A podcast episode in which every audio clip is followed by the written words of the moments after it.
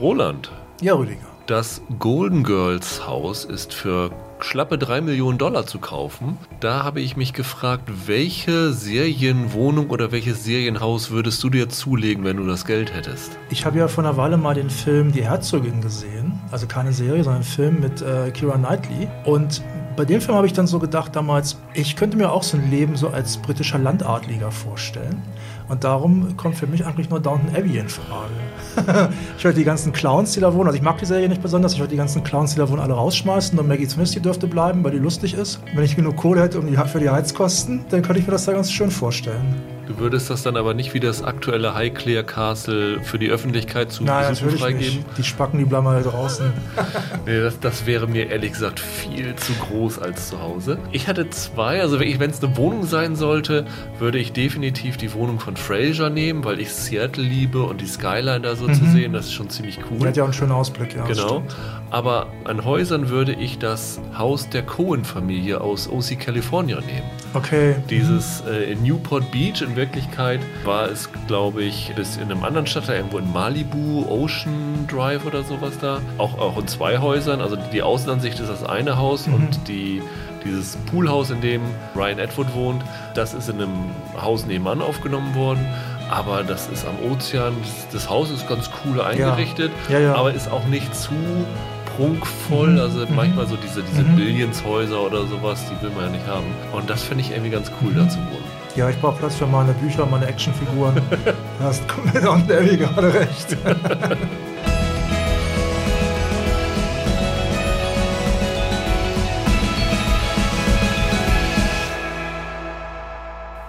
Hallo und herzlich willkommen zu einer neuen Ausgabe von Serienweise. Mein Name ist Rüdiger Meier und ich begrüße ganz herzlich Roland Kruse. Hallo. Wir wollen heute über zwei neue Serien reden. Die eine startet heute bei Netflix, Cursed mit Catherine Langford aus Tote Mädchen lügen nicht. So eine ja, Neufassung der Artus-Sage. Und die andere Serie ist Normal People, die seit gestern, seit 16. Juli bei Starsplay verfügbar ist. Eine ja, vermeintlich kleine irische Serie, Koproduktion BBC und Hulu. Und ich finde, die beiden Serien sind sehr gegensätzlich und deswegen mhm. eigentlich auch eine ganz interessant darüber zu reden.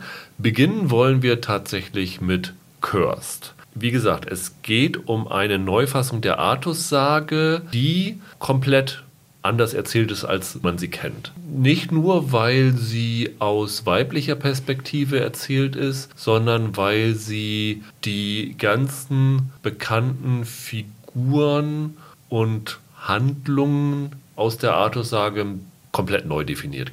Das Ganze ist eine Adaption eines Romans, nicht einer Graphic Novel, wie man vielleicht denken könnte, von Frank Miller. Der Roman ist geschrieben von Tom Wheeler. Von Tom Wheeler, ja. genau. Frank Miller hat die Illustrationen beigesteuert. Mhm.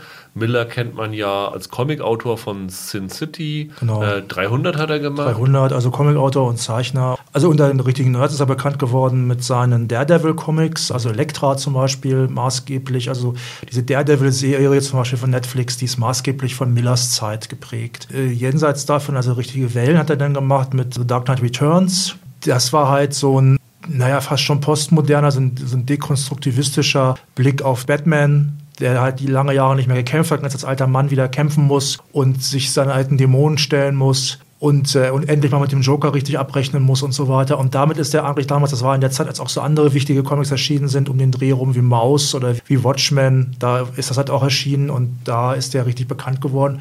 Und später dann halt hat er sich nochmal neue Fans erobert, zum Beispiel eben, wie du schon sagtest, mit Sin City oder mit, äh, mit 300 genau. Und der Wheeler ist auch für ja für Film- und Serienfreunde nicht ein ganz unbekannter. Er hat irgendwie eine, ich glaube, eine Serie geschrieben oder geleitet, die bei uns gar nicht gelaufen ist. Eine Superhelden-Serie, The, The Cape ja, hieß die. Ich habe gelesen. Und er war an dem Lego Ninjago Movie ja, als Autor ja. beteiligt. Da war er einer von den sechs Autoren oder irgendwie sowas. Ja, genau. der, hat, der hat vorher noch diesen, als einziger Autor genannt ist er, meine ich, bei hier Puss in Boots, also der gestiefelte Kater, ja. diesem Schreckableger, den hat er geschrieben. Und das Interessante ist, dass die beiden nicht nur den Roman geschrieben haben, sondern auch verantwortlich für die Serie sind als Showrunner.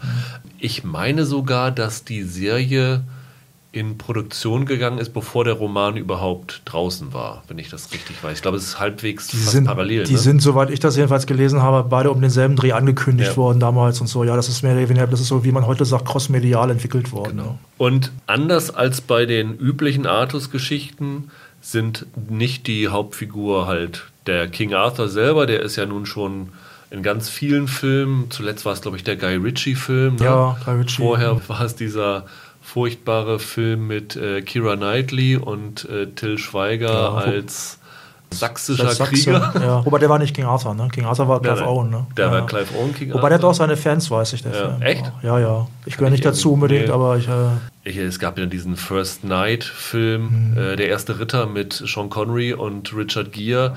Da ging es ja auch um Lancelot und ja, Guinevere in erster Linie. Es gab neulich auch noch diese britische Adaption, ähm, mit dem, wo, die, wo das unter Kindern spielt. Und ähm, ja, ja. Mhm. Und andere Serien haben auch den Zauberer Merlin im Vordergrund gehabt. Das ist so eine, auch so eine britische Serie, die hieß auch Merlin. Also ist schon wirklich unendlich oft äh, adaptiert worden, weil es ja auch mittlerweile in der Public Domain sowieso ist und es ja ohnehin ein fiktiver Stoff ist. In diesem Fall wird es aus Perspektive einer Figur erzählt, die in vielen Geschichten überhaupt nicht vorkommt und in anderen Geschichten nur am Rande vorkommt. Nämlich Nimue, die in anderen Versionen Viviane heißt oder Niviane, glaube ich auch, die gemeinhin als die Herren vom See ja, ja. bezeichnet wird mhm. und in der Artus-Sage eine besondere Bedeutung hat, weil sie Artus das Schwert Excalibur mhm. überreicht. Mhm. Das ist vielleicht ein bisschen verwirrend, genau. weil man ja immer denkt, zum Beispiel auch aus dem Disney-Film, der hat, er, der hat das aus dem Stein gezogen. gezogen. Genau. Aber das ist wohl auch so ein bisschen verwirrend. Das sind wohl in einigen Versionen des Mythos zwei verschiedene Schwerter. Ich glaube, das Problem ist eher, dass es so in der, das ist ja so wie stille Post dann immer mhm. weitergetragen worden und mhm. verändert worden, diese Saga. Ich meine so in den ersten Versionen, also in der Ursprungsversion mhm. war es so, dass Artus ein Schwert namens Caliburn mhm. hatte, das er halt aus diesem Stein rausgezogen hat. Und dieses Schwert ist dann während einer Schlacht in zwei Teile gebrochen. Und dann hat er von dieser Herrin im See dieses neue Schwert Excalibur aus dem See überreicht bekommen. Und das soll er dann bis zu seinem Tod behalten haben. Und als er dann gestorben ist, das Schwert ist in dem Moment wieder an Nimue zurückgegeben genau. worden und soll der Legende nach heute immer noch in diesem mhm, See ruhen. Mhm. Und sie ist halt die Protagonistin. Gespielt wird sie, wie ich schon vorhin einmal kurz erwähnt habe, von Catherine Langford, die man aus den ersten beiden Staffeln Tote Mädchen lügen nicht als Henna kennt. Und das Ganze wird hier noch mit einem mystischen Touch angehaucht, würde ich mal so sagen. Mhm. Denn sie ist keine Menschenfrau, sondern ist eine Fee. Ich habe mir das tatsächlich sogar auf Deutsch nochmal angeschaut, äh, um zu hören, wie sie es im Deutschen übersetzen, so, weil ich ne? dachte, ob sie Fee sagen mhm. oder so. Man wird auch Volk der Fee, also ja, F-E-Y ja. genannt. Mhm.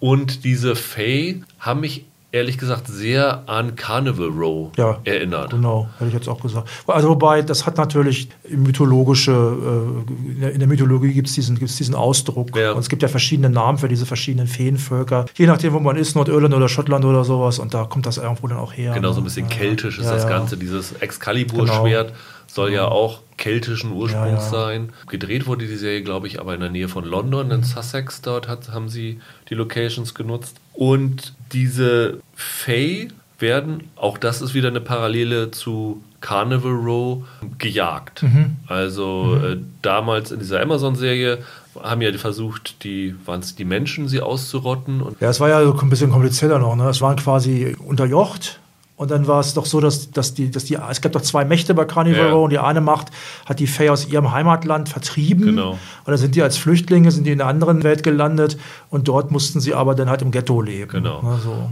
Und hier werden die Fey auch gejagt und zwar von der Kirche, kann man sagen. Ja, es quasi, so einen, ja, ja. So einen religiösen Anführer, nennen sich die Red Paladins, ja. Roten Paladine. Ja. Der Anführer ist ein Pater Khan, wird gespielt von dem von mir sehr verehrten Peter Mullen, von dem ich ja. hier schon vielfach vorgeschwärmt habe, der ja in Osak in der ersten Staffel einer der Hauptgegenspieler war, der war einer dieser Hillbilly-Drogenboss war er ja. Ich kenne die Arthouse-Freunde unter anderem aus genau. My, My, Name is Joe zum Beispiel. Ja.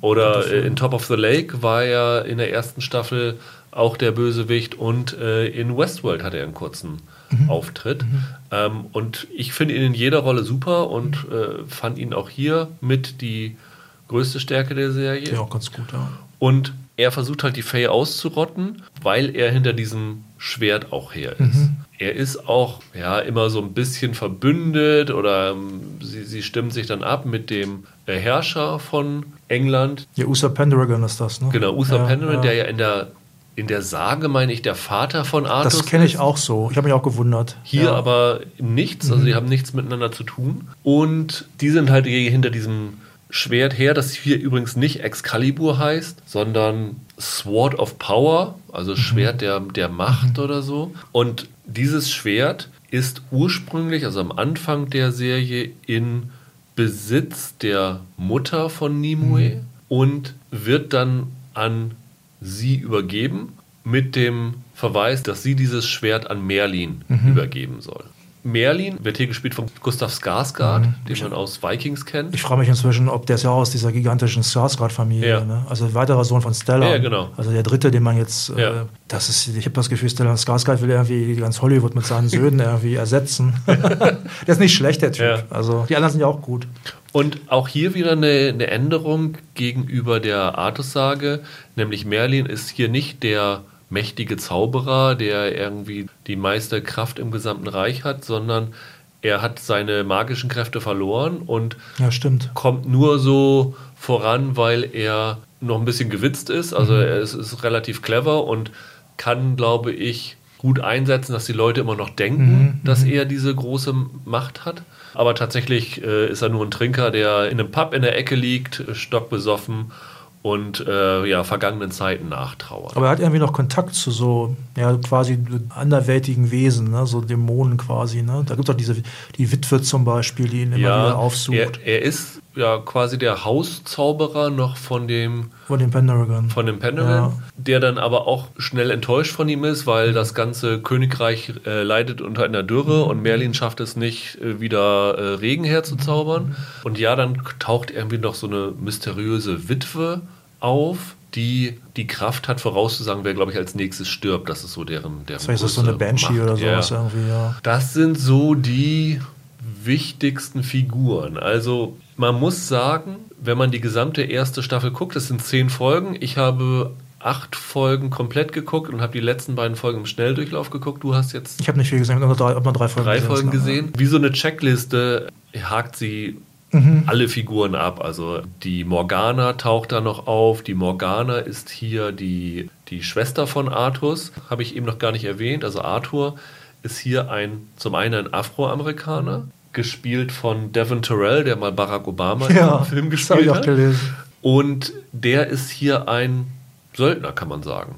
Also ja, hat jetzt irgendwie keine ja. besondere Stellung, ist am Anfang auch kein besonderes vertrauenswürdige Figur, würde ich mal so sagen. Und der wird dann ja zum Sidekick von Nimue, kann man mhm. so ein mhm. bisschen sagen, und mhm. auch zum Love Interest. Das haben mhm. auch schon die Trailer verraten. Und es gibt ja noch zum Beispiel Percival, den kennt man ja aus der Artus-Sage. Das ist der ja, der am Ende sich auf die Suche nach dem Heiligen Gral mhm. macht. Das hängt ja auch noch mit der Artus-Sage zusammen. Und dieser berühmte Ritter Lancelot, die hast du beide noch nicht kennengelernt, nee, ne? Nee, ich weiß, aber, ich weiß aber, dass in der Vorlage ja eigentlich Nimue, dass sie quasi Lancelot ja aufzieht. Das ist hier ja offenkundig dann auch wieder nicht so. Nee, das ist tatsächlich hier nicht so. Also wenn das in dem Roman so war, ist das hier abgeändert. Sie machen ein bisschen ein Geheimnis daraus, wer von den Figuren Percival ist und wer von den Figuren Lancelot ist. Also die Figuren lernst du schon ja, relativ früh in der Serie kennen, aber die Identität Lancelot und Percival erst recht spät. Ich glaube, Percival wird, glaube ich, in der achten oder neunten Folge erfahren wir, wer das ist. Und äh, ich meine, Lancelot in der fast allerletzten Szene der Serie ist eine Art so ein, so ein bisschen Cliffhanger. Das heißt aber auch, dass auch da diese Figuren sehr, sehr wenig mit dieser klassischen Artussage mhm. zu tun haben. Hast du prinzipiell nicht mit der Serie, aber mit der Konstrukt der Serie ein Problem, wie sie das angehen, dass sie die Artussage komplett verändern? Nö. Oder findest du das komplett? Ja, habe ich überhaupt kein Problem mit. Wenn das gut gemacht wäre, muss man sagen, okay. äh, äh dann äh, bin ich da gern dabei. Und ich finde auch zum Beispiel diesen Darsteller, des, dessen Namen ich jetzt schon wieder nicht mehr weiß, Arthur, wie er ja jetzt auch in der deutschen Fassung heißt. Ähm, Devin Terrell. Devin Terrell, genau. Ähm, den finde ich zum Beispiel ganz cool, ja. den Typen. Ich finde auch Merlin nicht schlecht. Langford weiß ich nicht so richtig. Ja. Ich habe da kein Problem mit, ähm, das war ja bei Guy Ritchie auch so ein bisschen so, der Film war ja ein Riesenflop, muss man dazu sagen. Der hat, ja, der hat ja auch versucht, den so als so eine Art Straßengauner neu zu inszenieren. Mhm. Und diese Idee, das aus einer anderen Sicht, zumal, zumal ja diese, das fand ich eigentlich ganz gut, diese Nimue-Figur, es gibt ja diese alten Mythen, und auch diese Geschichte, dass sie möglicherweise nicht sterblich ist und dass sie eine Jägerin zum Beispiel war. Also die gibt es ja. Und das äh, ist ja total okay. Dann hier halt so eine Geschichte zu spinnen, da habe ich eigentlich kein Problem mit, nö. Also ich finde es prinzipiell auch interessant. Also auch ich finde es eine, einen guten Ansatz, diese doch sehr männerlastige Art mhm. des Sage, die ja mhm. in der klassischen Form Guinevere eher so als Ursache von so einem Liebesdreieck hat. Ja. Und äh, wie gesagt, Nimue eigentlich komplett ja. hinten runterfallen lässt. Und, also, und Morgan Le Fay ist halt eine Böse. Genau. Ja. Also die hat nicht besonders toll ausgearbeitete Frauenfiguren in der klassischen Form. Mhm. Und dann zu sagen, so, wir nehmen jetzt mal eine Frau und stellen sie in den, in den Vordergrund und sie ist auch in der Serie ganz offensichtlich die rechtmäßige Besitzerin von Excalibur oder der hier, wie gesagt, dem Sword of Power. Und vom Ansatz her fand ich das, finde ich das sehr gut. Ich habe auch kein Problem damit, Merlin zu so einer kaputten Figur zu machen oder Artus zu einem eigentlich relativ unwichtigen für die Geschichte. Das könnte irgendwie mhm. Äh, dahergelaufener mhm. sein. Was sie dann mit äh, Lancelot und so machen, das finde ich ein bisschen komisch, aber wenn es gut gemacht ist, wäre das alles komplett okay, weil es ist ja eine Sage, die ist über die Jahrhunderte in was weiß ich für viele ja, ja. Sachen verändert worden. Das ist ja kein heiliges Buch, mhm. das unantastbar ist. Mhm. Und von daher zu sagen, so, wir rollen damit jetzt komplett auf, machen was komplett anderes daraus, Finde ich eigentlich ganz gut. Sie haben es nur nicht vernünftig gemacht. Mhm. Und ich muss sagen, ich habe mich durch diese Folgen sehr, sehr durchquälen mhm. müssen. Ich hatte da wenig Freude dran, aus vielerlei Gründen. Ich habe zum einen das Gefühl gehabt, ich habe jetzt schon mal Carnival Row angesprochen, mhm. dass die Serie einfach Elemente von Fantasy-Hits der letzten Jahre reinnimmt und sie irgendwie abwandelt. Also bestes Beispiel für mich ist der Anführer der, der Red Paladins, also die Mallenfigur, hat so eine rechte Hand, so ein Krieger, der heißt hier der weinende Mönch. Der hat so Blutstränen. Und da habe ich diese Figur gesehen und habe gedacht, oh, das ist jetzt so ein bisschen an The Witcher angelehnt. Also der ist jetzt nicht so ein äh, also ja. in der Art, wie er inszeniert ist, hat mich das sehr an, an The Witcher inszeniert. Ich musste auch, ich, wobei äh, ich auch der, der Witcher ist interessant, dass du das sagst. Ich musste an ein anderes Spiel denken, nämlich Assassin's Creed. Assassin's Creed ja. hat auch Elemente, mhm. genau, das hatte ich mir auch aufgeschrieben. Und es hat mich noch an den Hagar aus Game of Thrones erinnert.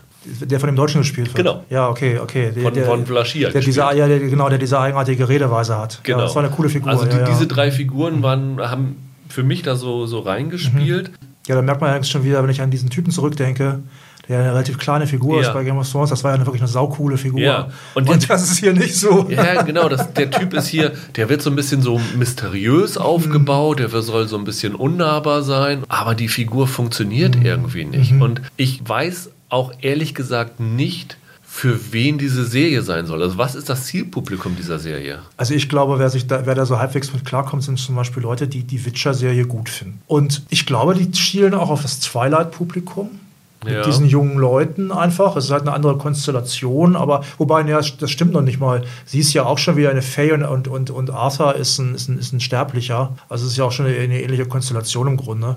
Und ja, ich glaube, auf sowas wird hier geschielt. Und dann, was ich, was ich, eine Sache, die ich persönlich besonders unpassend fand, sie versuchen ja so Elemente aus, aus den 300-Verfilmungen aufzunehmen oder aus den Comics meinetwegen ja. auch. Ähm, ich habe übrigens den, das Buch gesehen, vor kurzem in meinem Comicladen, den ich immer gehe, von, von, äh, mit den Miller-Illustrationen. Ich finde die Illustration, das sage ich jetzt mal ganz klar, nicht gut. Äh, also ich mag die teilweise von Millers alte Sachen. Ich schätze, schätze sogar 300 oder Sin City. Also 300 ist ja sehr umstritten wegen der Gewaltdarstellung. Aber so stilisierte Blutfontänen und so, die ja. kommen übrigens in diesen Illustrationen gar nicht so stark vor. Das sind relativ, ich fand die relativ klobig. Also Miller ist ja auch schon ein bisschen betagter jetzt. Das muss nicht unbedingt was heißen beim Comiczeichner, aber seine Blütezeit, die ist eigentlich nach 300 zu Ende gegangen, muss man einfach mal sagen. Er hat in den letzten Jahren eigentlich eher so in der Szene ist er eigentlich eher ja, teilweise negativ aufgefallen mit seinem wirklich sehr, sehr schlechten Spirit-Film, wo er, das, wo er halt den Comic von Willa Eisner vom Kollegen sehr schlecht verfilmt hat, weil er dachte, er könnte das, weil er bei Rodriguez mitmachen durfte, bei den Sin City-Filmen. Oder dann hat er ja diesen komischen Holy Terror gemacht. Das ist quasi so, so eine Art so eine Art Batman-Comic, der gegen Islamisten kämpft. Der ist, hat auch keinen so guten Ruf. Ich habe den nicht gelesen, muss ich sagen. Mhm. Wenn ich diese Illustration so sehe, muss ich einfach sagen, das ist jetzt nichts, uh, nothing to write home about. Und mhm. wie die Geschichte jetzt ist von dem Tom Wheeler, weiß ich nicht. Vielleicht funktioniert das ganz gut. Es ist ja ein, soweit ich das weiß, es ist ja ein Young Adult. Ja. Ähm, ich, finde, ich finde, die Serie ist jetzt total undefiniert. Also Young Adult, wie gesagt, insofern, dass da so ein bisschen Twilight mit drin ist und als es eine junge Hauptfigur hat. Aber es ist für mich nicht so klar als Young Adult definiert, wie, wie sagen wir mal jetzt hier Maze Runner oder wie Tribute von Panem oder sowas. Ne? Ich finde halt das so ein bisschen komisch, weil das tatsächlich so als Young Adult auch als Mädchengeschichte mhm. teilweise aufgebaut ist. Also ich sag mal so, diese Romanze, die angedeutet wird, ist schon sehr mädchenhaft. Aber im gleichen Atemzug hast du dann auf einmal unfassbar blutige ja, ja, Szenen. Also ja. da werden Köpfe abgeschlagen.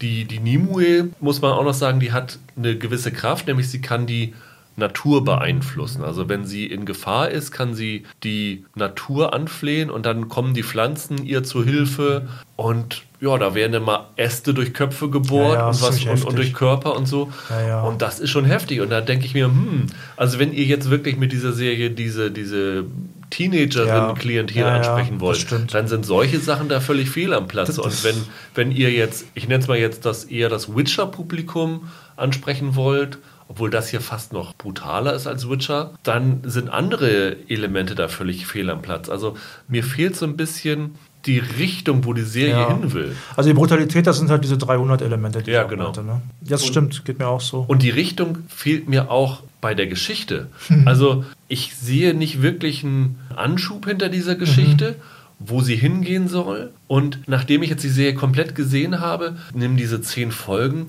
niemals irgendwie eine Wendung, sondern mhm. es bleibt immer dabei. Nimue versucht diesen, dieses Schwert äh, zu behalten und die anderen jagen ihr hinterher und viel mehr entwickelt sich da nicht. Also, sie, sie, trifft sie den Merlin noch gar nicht? Sie doch, sie trifft Merlin relativ früh, ich glaube Folge 4 oder 5. Dann sind die dann, dann mal äh, zusammen unterwegs, dann trennen sich wieder ihre Wege. Dann kommen irgendwann noch, das war noch so ein Aspekt, wo ich vorhin meinte, dass sie die Fantasy-Erfolge sich ranhängen. Mhm da tauchen auf einmal Wikinger auf.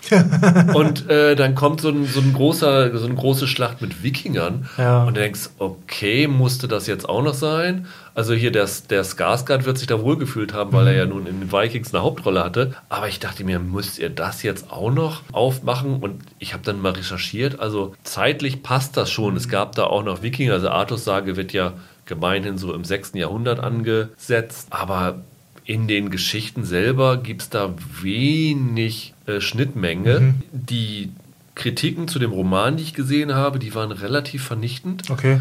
Und das haben sie jetzt in der Serie nicht viel besser nee. gemacht. Ich finde auch die Action, also abgesehen von diesen blutigen Elementen, ist echt mau.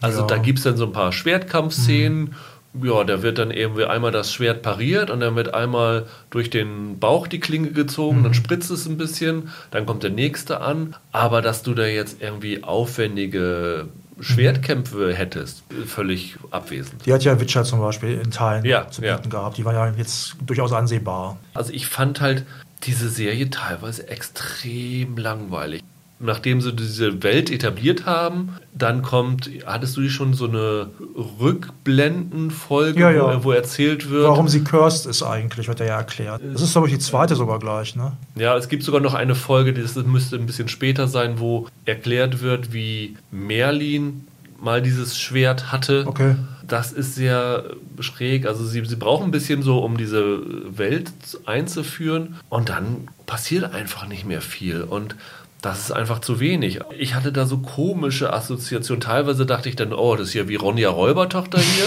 Und teilweise erinnert es mich an Xena noch. An Xena, an Xena musste ich ganz am Anfang denken, genau. wenn, sie, wenn sie mit ihrer Freundin Pim, heißt sie, ja. glaube ich, ne, loszieht. Das ist, das ist wirklich sehr Xena-mäßig, ja. Also genau. gerade die Szene mit den beiden, das stimmt. Ich musste lustigerweise auch noch, ne, lustigerweise nicht, also eher dramatischerweise, ich habe vor kurzem endlich mal einen alten Horrorklassiker gesehen mit Vincent Price, der Hexenjäger. Das ist ein ziemlich harter Stoff. Das ist ein englischer Film.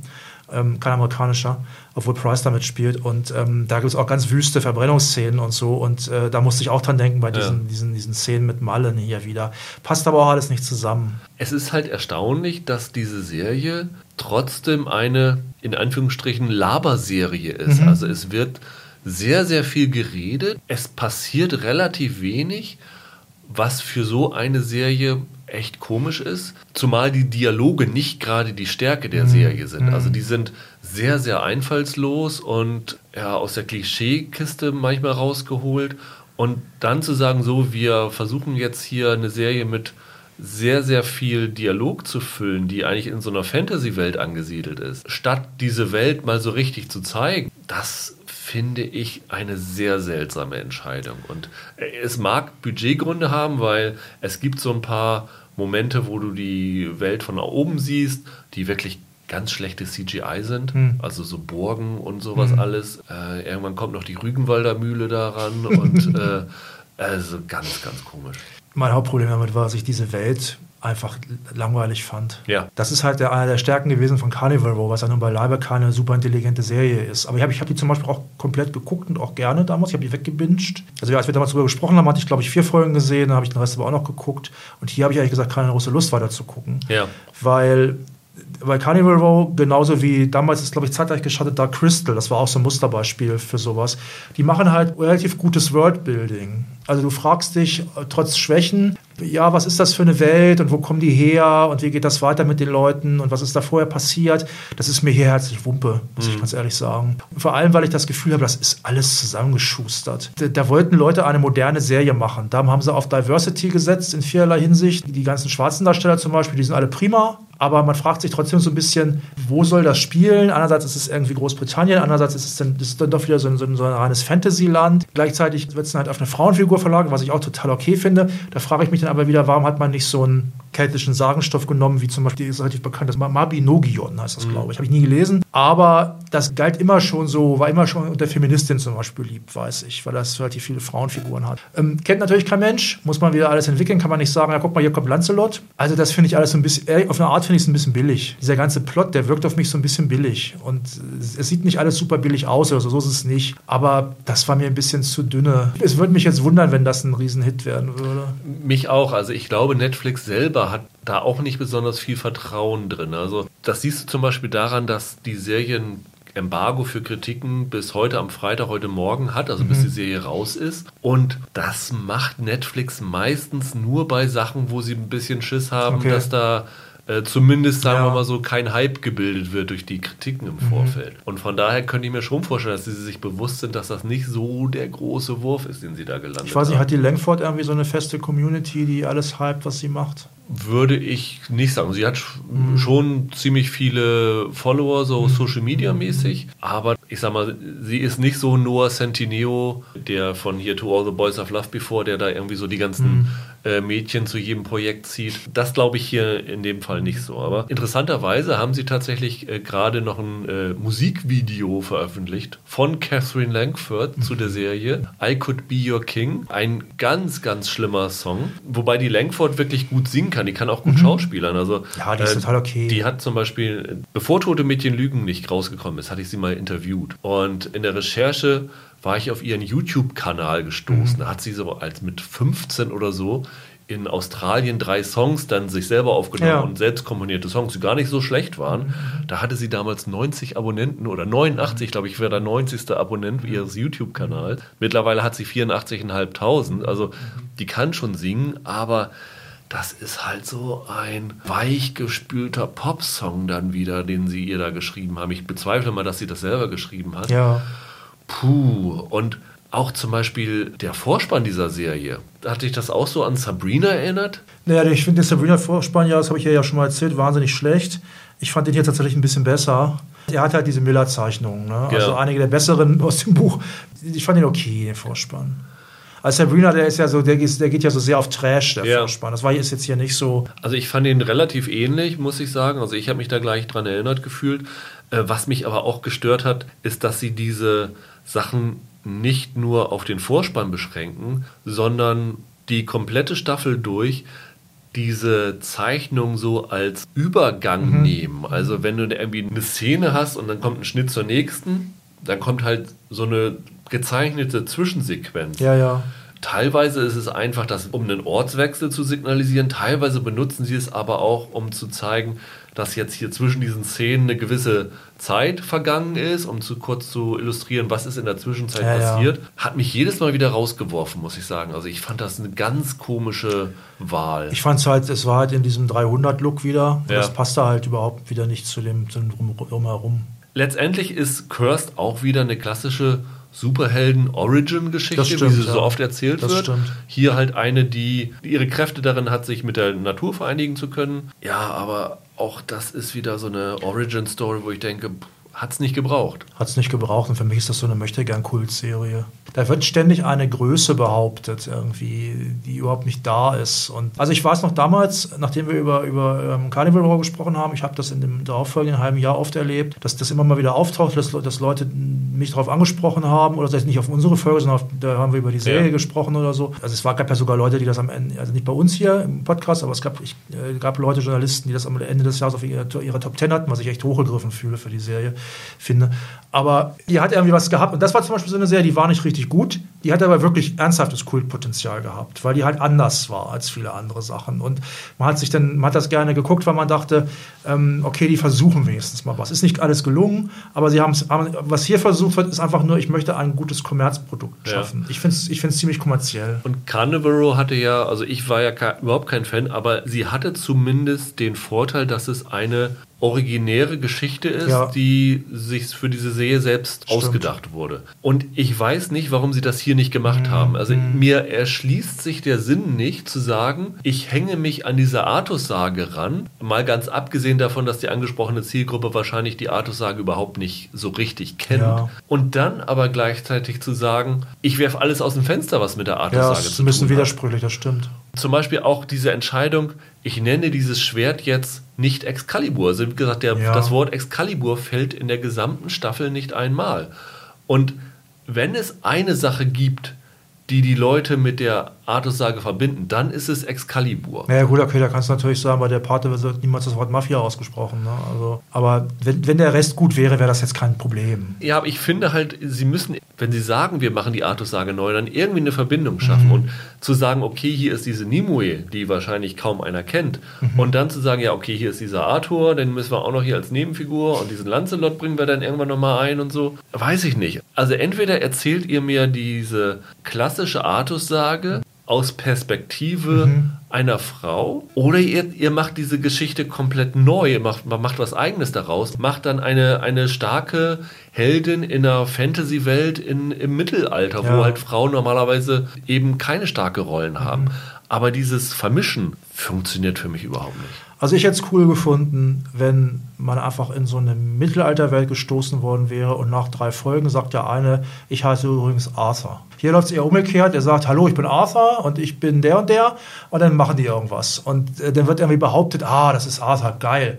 Und dann macht er aber nichts. Und das ist, das ist Pipifax. Also da gibt es auch so lächerliche Szenen. Also vielleicht so ein Beispiel aus der ersten Folge ist es gleich. Dann regnet es irgendwann und es ist halt einer dieser Ja. Blutregen. Dieser, das ist ja, äh, ist ja verbirgt auf einmal roter Regen. Jedenfalls freuen die sich dann alle darüber, dass es wieder regnet und haben dann den Regen aufgefangen Ja, ja. und machen dann so ein Trinkgelage. Und merken das nicht. Und merken nicht, dass das Blut, Ja, also, also- in diesem Fall wirklich Blut ist.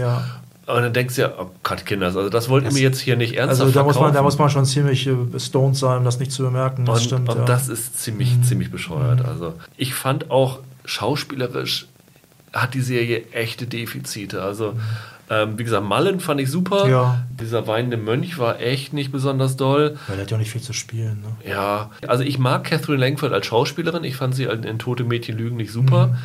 Ich finde, sie ist hier vor allen Dingen mit der Action sehr überfordert. Finde aber auch, dass sie da so dieses klein Mädchengehabe hier so an den Tag legt, was so Mhm. irgendwie nicht so ganz zu dieser Figur passt. Naja, gut, sie ist halt, sie hat halt nicht viel Erfahrung. Ja. Ne? Also jetzt Figur jetzt. Okay, das, das stimmt schon. Den Artus fand ich irgendwie auch ein äh, blasses Hemd. Ja, okay, aber ich fand jetzt, diese, das liegt aber an der Figur, wie sieht Ja klar, also es ja. ist vieles mit der, mit der Figurenzeichnung aber die Schauspieler schaffen es auch nicht, schwach geschriebene Figuren nee. anzuheben. Also ich sag mal, die Peter Mallen-Figur, mhm. das ist ein stereotypischer Bösewicht. Und ja, trotzdem ja. schafft er da irgendwie dann doch in jeder Szene, ja, vor allen Dingen sein erster Auftritt. Der ist ziemlich gut. Der das ist ziemlich, das ziemlich ist das Beste an der ganzen, an dem, was ich bislang gesehen genau. habe. Genau. Es bleibt auch bei den ersten mhm. zehn Folgen das Beste. Hier Prinz Charles ist noch dabei. Hast du den erkannt? Nee. Der kleine Prinz Charles aus The Crown spielt diesen Squirrel. Das ist so dieser, so, der, dieser Protégé von, von Nimue. Okay, okay. Ich also glaube, der ist so ein bisschen aus seinen äh, Segelohren rausgewachsen. So deswegen Junge, kennen wir ihn nicht ganz mhm. mehr so genau. Aber das hat mich auch nicht begeistert. Also ich kann es eigentlich keinem empfehlen. Also ich bin mal gespannt, wie das weitergeht. Ich kann mir, ich, ich würde mich wundern, wenn das jetzt so richtig ein Hit wird. Ja. Äh, ich kann mir auch gut vorstellen, dass das noch eingestellt ja. wird. Ich, ich, fand, man kann es nicht mal hate-watchen. Es ist einfach so langweilig, dass man da so überhaupt gleichgültig dem Ganzen Das ist mal da gleichgültig, ja. ja, das stimmt. Unserer zweiten Serie bin ich, äh, muss ich jetzt vorausschicken, überhaupt nicht gleichgültig gegenüber eingestellt. Also ich hatte ja schon in unserem Halbjahres Best of 2020 Podcast angekündigt, dass wenn er eine Woche oder zwei Wochen später stattgefunden hätte, ich eine andere Nummer 1 hatte. Und Spoiler, äh, dabei handelt es sich um Normal People. Das ist für mich wirklich die beste Serie, die ich in diesem Jahr gesehen habe. Ich weiß, du bist da nicht ganz so euphorisch wie ich. Ja, ich fand sie aber auch gut. Also mich hat die Serie tief, tief bewegt. Es komplette das Gegenteil von Cursed bei mhm. mir. Cursed war für mich harte Arbeit, da durchzugucken. Ich habe mich mit keiner Figur identifizieren können. Mhm. Mich hat diese Geschichte überhaupt nicht interessiert. Und ich habe heute Morgen nochmal, nachdem ich die zwölf Folgen von Normal People, mhm. die allerdings auch nur gut meistens eine halbe Stunde lang sind, also schnell zu bingen. Ja, ich glaube, die letzte ist allen Ernstes etwas über 20 Minuten ja. oder so nur. Ne? Mhm. Und äh, die hatte ich einmal durchgeguckt und dachte ich heute, um das nochmal aufzufrischen, guckst du nochmal rein. Und ich war nach zehn Minuten wieder ja. so drin in dieser Geschichte. Und dabei ist diese Serie eigentlich was ganz, ganz Simples. Vielleicht, um es kurz einzuführen, also es basiert auf einem Buch von Sally Rooney, mhm. ist eine mittlerweile sehr gefeierte, jüngere mhm. irische Autorin. Ich glaube, sie ist knapp unter 30, müsste so 29, 30 sein. Das war ihr zweiter Roman. Das war ihr zweiter Roman. Der andere heißt Conversations with Friends. Mhm der jetzt übrigens auch von Hulu und BBC, die auch hier hinter Normal People stecken, als Serie entwickelt wird, weil Normal People für die ein Riesenhit war. Und die Rooney gilt so ein bisschen so als Wunderkind der Literatur, kann man so sagen. Mhm. Also ich habe so ein paar Interviews mit ihr gelesen, die ist selber von ihrem Erfolg sehr überrascht worden. Die deutsche Übersetzung von dem Buch Normale Menschen kommt, glaube ich, jetzt kommt erst, im August noch. raus, ja, die ja. ist noch nicht raus. Mhm. Und all ihre Romane, also all ihre, sind bis jetzt nur zwei, ja. spielen halt in Irland. Sie kommt halt selber aus Irland und haben dadurch auch eine ziemlich große Authentizität. Also äh, sie selber hat am Trinity College in Dublin ja. studiert.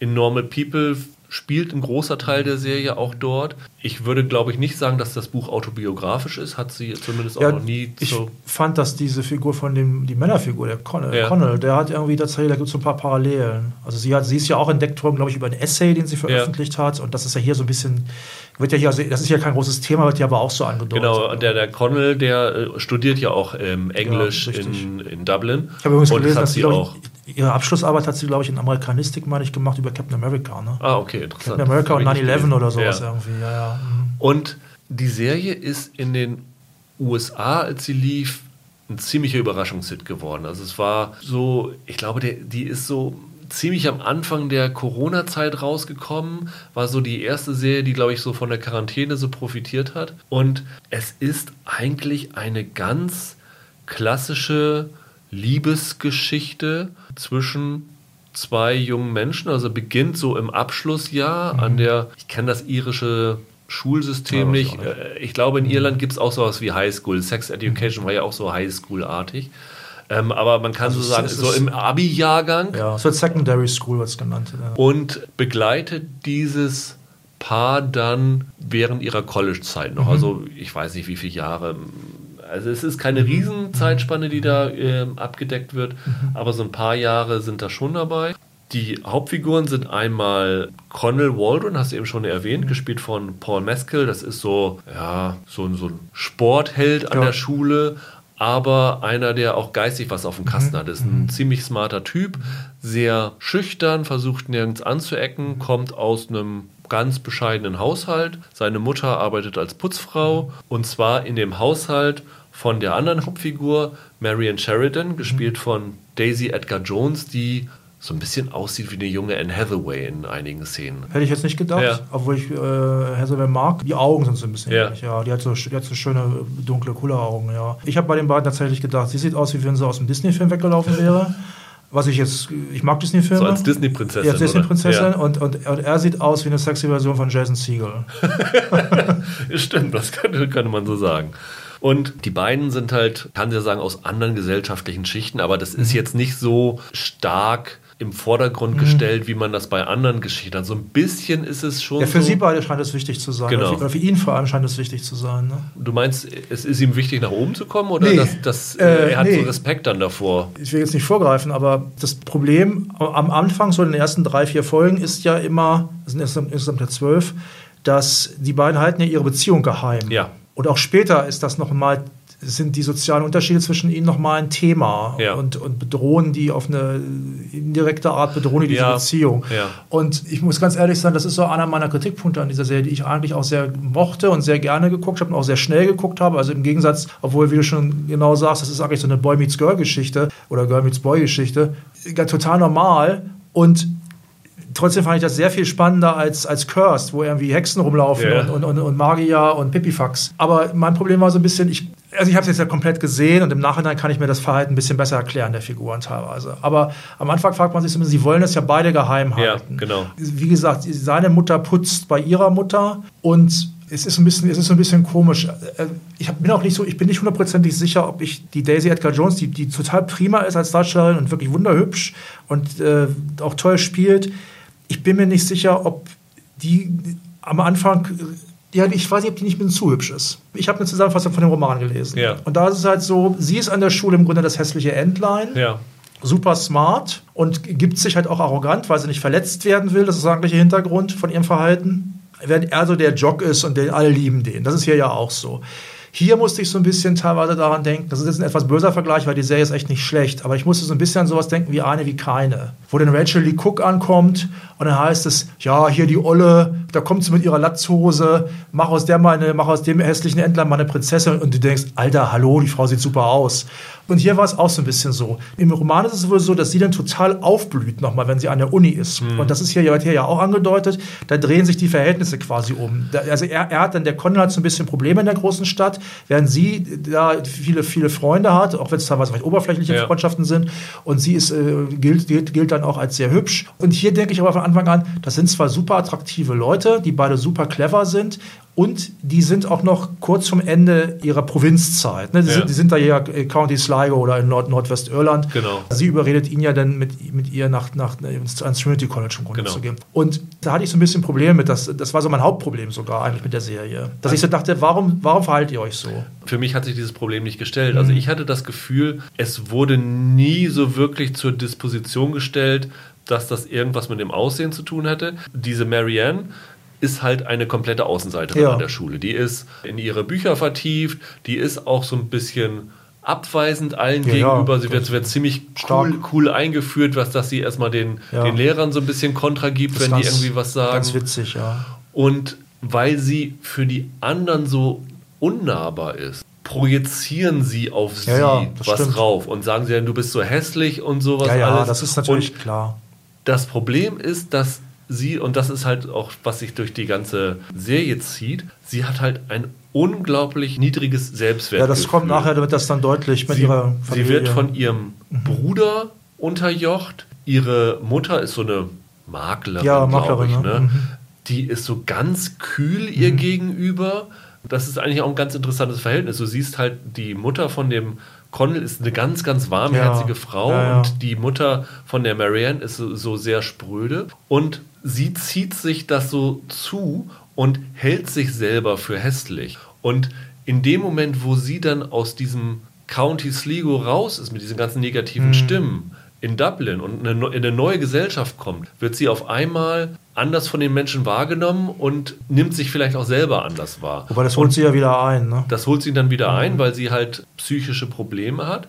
Aber auch der Connell auch. Das sind beides ja. sehr zweifelnde Menschen. Also es ist ja sehr oft bei so intellektuellen Menschen, dass die sehr, sehr zweifelnd sind und sich immer hinterfragen. Und in dem Moment, wo er halt aus diesem Nest rausgezogen wird, wo er halt so der, der Star war, ja. obwohl er sich nie als Star aufgeführt ja. hat, aber alle haben ihn irgendwie bewundert, wird er jetzt nach Dublin geworfen, kennt da keinen und nimmt jetzt quasi die Rolle ein, die die Marianne vorher hatte. Und das ist für mich auch die große Stärke von Normal People gewesen. Also das ist eine Serie, die, ja, wie der Titel schon sagt, zwei normale Menschen zeigt. Und die Stärke der Serie ist, dass da halt absolut für mich nichts gekünstelt wirkt. Mhm. Ähm, mhm. jeder Dialog sitzt in diesem Roman und auch in dieser Serie. Also das wirkt so unfassbar authentisch und auch wie die beiden sich dann kennen und lieben lernen. Also du hast ja oft so eine Situation, gerade in Serien und gerade in Serien, wo die Protagonisten relativ schnell so als Liebespaar zusammengeworfen werden. Und du hast das hier, beginnt es so am Ende der ersten Folge und das sind wie gesagt knapp 30 Minuten, wo die beiden zusammen sind. Und du stellst dir bei Serien ganz oft die Frage und sagst, ich kaufe euch das nicht ab, dass ihr jetzt so hemmungslos ineinander verliebt seid. Und hier hatte man so nach 20 Minuten wirklich das Gefühl, die beiden sind füreinander bestimmt und hat das komplett abgekauft und ist sofort in dieser Beziehung mit drinne. Und diese Beziehung bekommt dann ja sehr schnell Risse. Und diese Risse haben auch damit zu tun, wie sie in diese Beziehung gehen. Also du hast eben schon gesagt, dass sie sich dann vereinbaren, das geheim zu halten. Aus Anfang, völlig ja. bescheuerten Gründen. Also ich glaube, der Connell hat, glaube ich, Angst, dass sein Ruf darunter leiden könnte. Und die Marion hat ich glaube, die hat keine Angst, aber sie sagt von vorne raus, wenn du mit mir zusammen bist, dann, dann leidest du darunter, dann wirst du das Gespött der Schule. Deswegen biete ich von mir aus einfach mal an, wir behalten das Ganze geheim. Ja, wobei sie scheint ja auch Angst vor ihrer Familie zu haben. Ja. es gibt ja eine Szene, wo sie nicht will, dass er sie nach Hause fährt. Am Anfang fand ich das so ein bisschen, ein kleines bisschen kryptisch, ehrlich gesagt. Aber ich trotzdem war ich da gerne dabei. Du hast jetzt noch die spektakulär guten Sexszenen nicht erwähnt. Ja, also das ist wieder eine Serie, wo Ita O'Brien, mhm, die Intimacy-Koordinatorin war, die ja auch die Sexszenen bei Sex Education, Sex Education bei Gentleman Jack und meine auch bei The Deuce, das weiß ich jetzt aber nicht hundertprozentig äh, verantwortet hat. Und diese Sexszenen zwischen den beiden sind halt genau wie der Rest der Serie unfassbar authentisch. Das hat teilweise ein bisschen mit Glück zu tun. Also zum Beispiel, es gibt am Anfang in der zweiten Folge eine Sexszene, die ist, ich glaube, von der zweiten Folge, ein Drittel der zweiten Folge ja, ist, ist mhm. wenn man Küssen und so dazu benimmt, eine Sexszene. Und diese erste Szene haben sie ganz am Ende gedreht. Das heißt, sie haben andere Szenen vorher gedreht. Und da waren die schon so vertraut miteinander. Mhm. Ähm, ich habe ein Interview mit denen gelesen, dass sie die ganze Zeit nur am Lachen waren. Es gibt in der Folge eine Szene, wo er ihr das Sweatshirt auszieht. Mhm und sie in dem Sweatshirt festhängt. Und das war wohl natürlich nicht geplant, so, sondern ist einfach so entstanden. Ja. Und die beiden lachen dann ja auch in dieser Szene darüber. Deswegen wirkt das auch so authentisch. Es ist unglaublich, wie gut und wie erotisch diese Sexszenen sind, ohne dass sie ja so, äh, keine Ahnung, Fifty Shades of Grey mäßig ja, sind, sondern ähm, ja. die sind ganz dezent ja, inszeniert und da ist auch ein großer Verdienst äh, an die Regisseure mit dabei. Also die zwölf Folgen sind aufgeteilt. Mhm. Ich glaube, die ersten sechs hat Lenny Abrahamson, der diesen Raum inszeniert hat. Brie Larson. Und die anderen sechs hat Hattie McDonald inszeniert, die ja die äh, von dir so geliebte mhm. Blink-Folge von Doctor Who inszeniert hat. Aber vielleicht die bekannteste Doctor Who-Folge genau. überhaupt. Und ähm, wie die das inszenieren, ist in gewisser Weise dokumentarisch. Mhm gleichzeitig aber nicht voyeuristisch. Nee, nee, und das, das ist, ein, ist, eine hohe Kunst, muss ich sagen. Also äh, ausnahmsweise sind das mal Sexszenen, die wirklich sexy sind. Ja. Also das ist ja eher selten der Fall eigentlich. Auch bei Sex Education sind sie nicht sexy meistens. Nee. Und das ist auch nicht gewollt, weil, das, weil es eine Comedy ist. Ich fand das auch super. Also in der Taz gab es eine euphorische Besprechung, habe ich heute gelesen. Da wird behauptet, die, die Sexszenen würden ein Viertel der Serie ausmachen. Ob das wirklich stimmt, weiß ich nicht. Irgendwo habe ich gelesen, in ein, einer Infografik 12 Prozent der Serie. Okay, kann auch sein. Also ähm, die sind aber schon schon, gibt ja, gibt ja doch relativ viele und die sind auch sehr gut, das ist ja auch so ein Ding, die, die, die sind auch sehr gut, fügen sich sehr gut in die Handlung ja. ein. Also das ist ein natürlicher Übergang zum ja. Gespräch oder daraus oder so. Und das hast du halt wirklich auch in halbwegs guten Serien, sonst hast du das selten. Das ist tatsächlich wirklich, wirklich exzellent gemacht. Das Besondere an diesen Sexszenen ist, dass diese Szenen unglaublich viel über die Figuren verraten. Auch diese psychologische Verfassung der Figuren zeigen. Also die Marianne definiert sich ein bisschen dadurch, dass sie das Gefühl hat, sie können nur geliebt werden, wenn sie Sex hat mit, mit dieser anderen Person. Ja, sie hat, das Gefühl, sie, sie, hat grundsätzlich das Gefühl, sie ist nichts wert. Genau. Das ist ein Problem von dieser Figur. Ja. Und ich würde sogar so weit gehen, das ist mir aber auch in der allerletzten Folge eigentlich richtig klar geworden. Möglicherweise ist die ganze Geschichte gar keine, in erster Linie gar keine Liebesgeschichte, sondern vielleicht geht es eigentlich darum, dass diese beiden Figuren durch den Kontakt miteinander auch erstmal sich selbst heilen müssen. Und die Liebe ist dann quasi der Weg dahin. Ja. Aber eigentlich geht es um diese beiden Figuren auch für sich selbst. Also das, da deutet dieses Ende, was es dann gibt, auch darauf hin. Ja, und das ist halt auch noch der andere Aspekt, dass du wirklich einen sehr, sehr realen Blick auf mentale Probleme kriegst. Mhm. Also es gibt Szenen, da verfällt eine der Figuren in Depression. Ja, ja. Es gibt Szenen mit Panikattacken und das wirkt absolut authentisch. Ja, das und das ist extrem gut rübergebracht. Mhm. Und das ist wirklich eine Serie, die, du guckst diese Serie und denkst, so ist das Leben. Und das hast du ja. ganz, ganz selten bei so Serien. Und das wurde auch über den, den Roman gesagt. Also ich habe auch ein paar Kritiken gelesen, mhm. weil ich den Roman noch nicht gelesen mhm. habe. Ich glaube, der Roman ist aus wechselnder Perspektive erzählt. Mhm. Ich meine, weiß nicht, ob es kapitelweise ist, aber mhm. mal wird es aus seiner Sicht und dann aus ihrer Sicht erzählt. Und irgendwer schrieb in seiner Kritik, ich weiß nicht, ob es eine deutsche war, es sei so, als würdest du mit der einen Figur einen Kaffee trinken und mit der anderen Figur dich im Pub treffen. Mhm. Und äh, als ob die sozusagen deine Freunde sind und, und du Teil deren Lebens bist. Das finde ich so unglaublich gut und unglaublich spannend. Mhm. Und ich muss sagen, warum ich diese Serie so gut finde, ich habe selten eine Serie gesehen, die mich so tief bewegt hat. Also mhm. ich war verliebt in sie, ich war verliebt in ihn, ich finde diese Figuren so toll. Du hast auch eben nochmal gesagt, dass sie halt ähm, glaubt, sie ist nichts wert und, und mhm. mit dem Sex und so. Du hast auf der anderen Seite aber ihn als ein unglaublich einfühlsamen, ja. warmherzigen Liebhaber, mhm. der als Mensch eigentlich, also eigentlich sind die beiden das perfekte Paar, aber mhm. die haben so Probleme mit sich selber, stimmt, die sie ja. erstmal mhm. bewältigen müssen, bevor sie sich auf den anderen einlassen ja, können. Und ich spoilere jetzt nicht das Ende, aber so wie wir das hier reden, klingt es so, als ob das so diese klassische Geschichte ist. Eine Beziehung auf und ab und auf und ab. Mhm. Und am Ende gibt es dann hier den großen Kuss im Regen ja, und so. Mhm. So ist das nicht. Nee, nee. Also ich würde das Ende als offen bezeichnen, mhm, in die eine oder in die andere Richtung. Also da wirst du irgendwie nicht in den, den runden Abschluss bekommen, den du bei einer Liebesgeschichte eigentlich haben willst. Lange Zeit wirkt das sogar so, als ob da vielleicht noch was ganz, ganz Schlimmes passiert. Ja. Es, passieren, es passieren ja auch schlimme Sachen. Ja. Es sind wirklich zwei kaputte Figuren, aber es sind zwei unglaublich liebenswürdige mhm. Figuren ja, ja. und du siehst auch sogar noch viel von Europa. Also die, äh, es klingt so, als ob das jetzt so eine kleine irische Geschichte ist, aber ähm, die Marianne hat einen äh, oder die Familie von ihr hat ein Haus in der, ist es in der Toskana, also irgendwo in Italien. Mhm. Sie macht dann ein Auslandsjahr in Schweden, Schweden noch Schweden, sowas alles. Ja. Also du bekommst auch in den zwölf Folgen einiges zu sehen. Und also mhm. ich bin wirklich hin und weg. Dazu kommt, ich liebe Irland als Land. Ich finde, das ist eine meiner liebsten Reisedestinationen. Mhm. Und das so zu sehen, fand ich alles, alles toll. Und ja, es, es ist für mich wirklich eine Offenbarung gewesen. Also, also ich frage mich so ein bisschen, ob im, ein, ein anderes Problem, was ich noch so ein bisschen hatte, war, diese Figuren, die sind ja beide angeblich so wahnsinnig schlau. Ja. Und gerade sie wird ja auch ganz gut eingeführt am Anfang, wie sie sich gegenüber dem Lehrer benimmt und ja. so. Und da habe ich so ein bisschen das Problem gehabt. Ich, ich könnte mir vorstellen, dass im, also es deutet auch ein bisschen, was ich gelesen habe über den Roman, es deutet so ein bisschen darauf hin, dass deren zum Beispiel politische Ansichten und so im Roman vielleicht ein bisschen mehr ein Thema sind. Mhm. Das ist ja hier wird hier immer mal ganz kurz mal im Nebensatz angedeutet oder so. Die haben dann in einer, an der Uni, wenn ja. sie in Dublin sind, so Diskussionsabende, ja, wo genau. dann irgendwie sowas hochkommt. Aber, ja. aber, da hätte ich mir eigentlich gewünscht, dass man dann noch mal so ein bisschen mehr erfährt, ja, wenn die so schlau sind, was sind denn so deren... Also, also es gibt auch eine Szene in dem Kontext jetzt, wo der Connell sagt, in einer sehr schönen Szene später, da sagt er zu jemand anderem, ja, die Marianne, die sieht die Welt so ähnlich wie ich. Mhm. Okay, glaube ich ihm. Aber da frage ich mich so ein bisschen, was meinst du denn konkret damit? Meinst du das politisch oder meinst du das nur menschlich oder so? Weil, das, weil darüber erfahre ich nicht so wahnsinnig viel. Ich glaube, das ist, könnte mir vorstellen, dass es im Roman ein bisschen besser ist. Das wird schon sehr stark getragen von den beiden. Ich fand jetzt seine Rolle war noch ein bisschen fordernder sogar von dem, von dem Paul Mescal. Und sie ist aber die, die, die, die äh, Edgar Jones ist aber auch klasse. Und das ist tatsächlich sehr stark gespielt und sehr liebevoll inszeniert.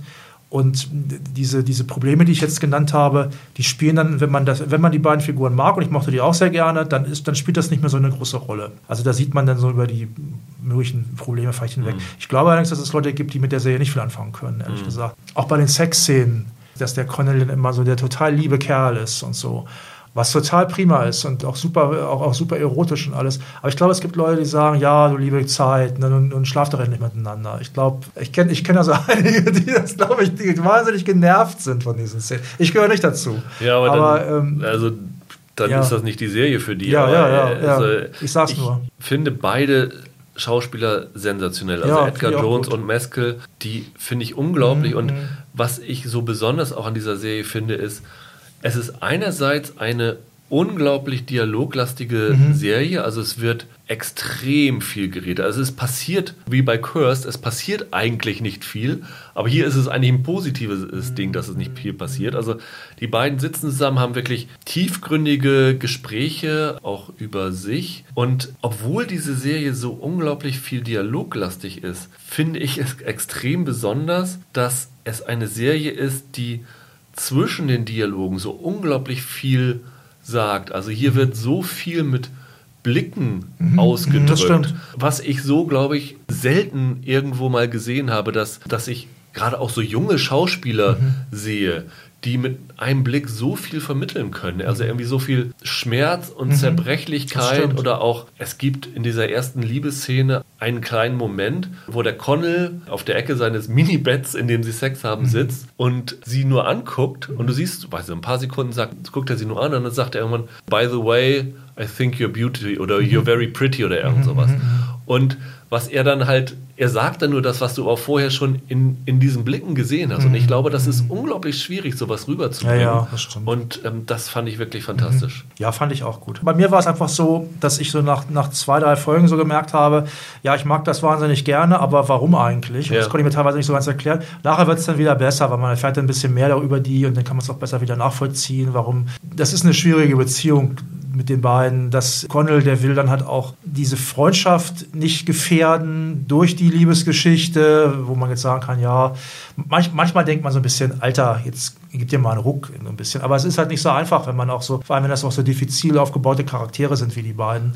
Also das ist eine, das ist eine sehr schöne Serie, ja. Es, es ist halt eine Serie, da denkst du am Anfang, oh, die beiden sind äh, bestimmt füreinander, die, ich möchte, dass die zusammen sind. Ja, ja, klar. Und dann kommen diese Stolpersteine und das sind, also Stolpersteine klingt so harmlos, also wirklich tiefgehende Probleme auf und du denkst, nein, ich will das nicht, ich will das nicht. Und äh, du hast da Momente, da willst du gerade die Marianne-Figur wirklich als Zuschauer irgendwie retten und denkst, oh, ja, jetzt, ja, jetzt komm doch wieder zur Vernunft oder er, erkennt doch mal, was jetzt hier gerade mhm. passiert. Und ich meine, gibt es nicht sogar auch noch Gespräche mit, hat, geht der Connell nicht auch noch zum Therapeuten? Ja, genau. klar, er, und, er, er, hat ja sehr große Probleme nachher durch, genau. einen, durch, durch einen Vorfall. Und ja. diese Therapiesitzungen, die sind auch unglaublich gut gezeigt. Die, die, sind, die sind auch sehr gut gespielt. Ja. ja. Und das ist eine Serie, wo ich am Ende der zwölf Folgen gedacht habe, ich möchte mit diesen Figuren jahrelang noch verbringen, aber andererseits möchte ich irgendwie, dass diese Serie nach dieser ersten Staffel aufhört, weil das mhm. irgendwie so, ja, ja. so perfekt ist und ja, ähm, das es, es mich, also es würde mir in diesem Fall wirklich das Herz brechen, ja. wenn jetzt eine zweite Staffel kommen würde ja. und die dann halt nicht so gut mehr ist. Das wäre das wär auch ziemlich beknackt. Ja. Ich glaube, das ist ja auch das Ende des Romans und äh, also genau. auch wenn das jetzt ein großer Erfolg war, das wäre wirklich eine, eine, Fehl, eine Fehlentscheidung, definitiv. Aber es ist mal wieder eine gute Stars Play-Serie, muss man sagen. Es ist ja da so eine Geschichte, die sich auch so durch den Podcast hier so ein bisschen zieht, dass wir irgendwie doch sehr häufig da gerade auf Stars Play wirklich sehr gute Serien entdecken. Ne? Die sichern sich gute Lizenzen. Mhm und wie gesagt, es ist eine Hulu-Serie in den USA gewesen, eine BBC-Serie in Großbritannien. Und ähm, Hulu hat keine fixen Output-Deals, glaube ich, mit Deutschland. Mhm. Wobei also relativ viel von Hulu bei Stars Play landet. The Great zum Beispiel war ja auch eine Hulu-Serie. Aber dass da keiner von den großen Playern sagt, so, das ist eine Serie, da wurde in den USA wirklich Laubwälder drüber vollgeschrieben. Die wird sicherlich bei den Emmys und Golden Globes ziemlich abräumen. Also Ach, könnte ich mir gut vorstellen. So sicher. Also seit damals war ja irgendwie ja auch niemals ein Emmy gewonnen ja. hat, meine ich, da glaube ich gar nichts mehr. Aber äh, dass da nicht Netflix sagt und Amazon sagt, wir machen jetzt hier mal die Schatulle für den Rest der Welt auf und äh, holen das hier raus. Also ich glaube, bei Netflix wäre die zum Beispiel gut aufgehoben ja. gewesen. Also jetzt gerade, es gibt doch gerade diesen Rummel um diesen komischen Sadomaso-Film hier, wie heißt der? 365 Tage. 65 ja. Tage, genau, den habe ich zum Beispiel noch nicht gesehen. Ich muss auch ganz ehrlich sagen, ich habe auch keine große Lust, ehrlich gesagt. Ja. Also es, gibt da ein Publikum für, ne, ja, ich sage jetzt einfach mal erotische Stoffe. Und äh, das ist ja auch einer tatsächlich, auch wenn es ein, auch ein sehr gutes Drama ist. Die Leute hätten das auch zu gutieren gewusst zum Beispiel.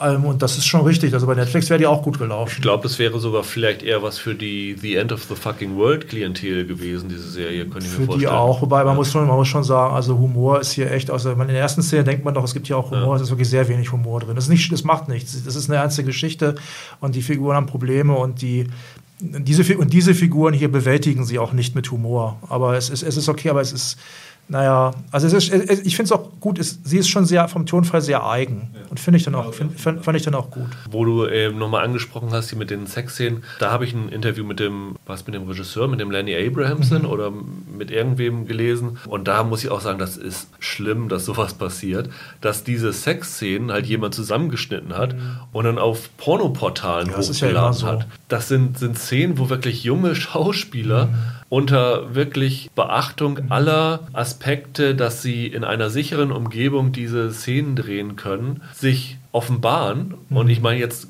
gar nicht mal körperlich, sondern auch, auch seelisch, psychologisch in diesen Szenen. Und dann kommt irgend so ein Vollarsch, äh, 100% ein männlicher Vollarsch Ja, klar. und lädt diese Szenen dann irgendwie auf so Pornoportalen hoch, die sie dann irgendwann natürlich gesagt haben, äh, hier Copyright, hol das mal da runter, aber in dem Moment, wo es im Netz ist, wird es was, was ich weiter verteilt. Ja, oder haben die, Porno, die Pornogucker haben da auch mal was Schönes gesehen. Ja, aber das, äh, was, das an, was ich- Anspruchsvolles. Finde ich absolut Natürlich, unmöglich. natürlich ist das schlimm, aber man muss, auch, man muss auch jetzt mal ganz ehrlich sagen, also das, ist- das wäre jetzt was gewesen, wo ich die Leute vorher gewarnt hätte, dass das kann, das kann passieren. Weil, Ja. weil, weil, weil es passiert eigentlich immer. Auch so äh, Also, also- Spacko-Seiten wie Mr. Skin. die Mr. Skin hätte ich, jetzt, äh, hätte ich jetzt auch noch Ja. erwähnt, genau, das war, ist halt eine Seite, ich weiß, die gibt es auch schon lange, glaube ich, die ist halt darauf spezialisiert, dass dann irgendwie gesagt wird, ja, in Minute so und so, wo so war es wohl früher, als wenn du Abonnent bist, kannst du es, glaube ich, einfach, einfach sehen, Ja. diese, die, die Stellen, wo irgendwer in mein T-Shirt lüpft Also oder sowas. äh, ist ganz, Ja, ganz schlimm. Irgendwann bin ich bei einer Recherche zu einem Daisy Ridley-Film,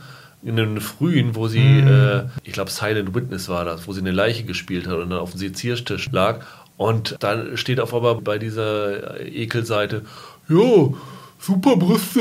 das sind äh." halt- ich denke, Das sind halt Trottel, das sind halt pubertäre Trottel. ja, das, äh, Also- ich finde, das da kann man Ja. nicht entschuldigen. Das ist, äh, ich finde das, ich finde das auch scheiße, aber ähm, das ist halt, das ist halt leider der Lauf der Welt. Wie gesagt, also im Rahmen dieser Serie sind die, sind die Szenen extrem Sind stilsicher super, und ja. auch, wie gesagt, in einer sicheren Umgebung entstanden. Übrigens äh, haben die Schauspieler bei Ita O'Brien immer ein Safe Word, wenn sie, Mhm. wenn sie sagt, so diese Szene ist jetzt in diesem Moment mir zu unangenehm und wenn sie das Safe Word dann sagen, dann äh, muss äh, mit der Dreh unterbrochen werden. In einem Artikel standen die Safe Wörter drinne. Einer hatte das Safe Word Guinness und der andere hatte das Safe Word Wakanda. Fand ist ich super, irgendwie das sehr, ich lustig. sehr Das äh, ist geil. amüsant. Das ist super. Ähm, also, wie Das gesagt, hätte ich, hätte ich sagen können. du hättest welches ich Wakanda finde die, gut, Guinness? ich find die beide super. Ich glaube, ich hätte eher mit Wakanda was anfangen können. Guinness trinke ich ja nicht. Wie gesagt, also ich finde diese Serie eine, eine Offenbarung. Es sollte wirklich jeder mal reinschauen. Also du weißt, glaube ich, auch sehr, sehr schnell, ob die Serie Ja, das gefällt. stimmt. Also Das stimmt. Wenn, wenn du nach den Ja. ersten 20 Minuten Ja, dich in diese Figuren verliebt hast, dann wirst du diese Serie, glaube ich, auch lieben. Das stimmt. Äh, wenn du nach den ersten 20 Minuten denkst, äh, ich kann mit dieser Erzählweise und auch diesen Figuren nichts anfangen, dann ist das halt so. Aber für mich, wie gesagt, die Nummer eins, die ich in diesem Jahr gesehen habe und ich bin da wirklich am überlegen, ob ich mir diese deutsche äh, Übersetzung von dem Roman mir mal hole, wenn sie im August rauskommt. Mhm. Also überlegt, äh, dieser äh, andere Roman von ihr soll auch sehr, sehr gut sein, soll, glaube ich, sogar noch besser sein, wird von vielen gesagt, als ihr Zweitling. Wobei, also dieses Normal People, das war ja auch, also es war auf der Longlist für, für den Man Booker Prize, Ja, ja der berühmteste, bekannteste, wichtigste britische Literaturpreis. Und das war auch auf so einer Guardian-Liste, die, die, die besten Romane des, Ja. des bislang, bislang des 21. Jahrhunderts. Und da war es auf Platz 25 von 100, glaube Mhm. ich. Also das ist schon ziemlich abgefeiert worden. Also große Literatur, die zu einer großen Serie umgesetzt worden ist. Und wie gesagt, es lohnt sich wieder, diesen einen Zusatzmonat Stars Playboy. Ja, Jeden Monat ist irgendwie wahr. eine Serie da. Und äh, wie gesagt, wir kriegen kein Geld dafür, aber Nee, es, es sind halt ein paar echt tolle Serien. Das dabei. ist gut kuratiert bei Ja. den Leuten, ja. Dann soll es das für heute gewesen sein. Nächste Woche geht es weiter mit dem Kollegen Holger und dann sprechen wir über die zweite Staffel von How to Sell Drugs Online Fast und die Sky-Serie Gangs of London von dem The Raid macht. Ja. Bis dahin, Habt ein schönes Wochenende. Macht's gut. Ciao. Tschüss.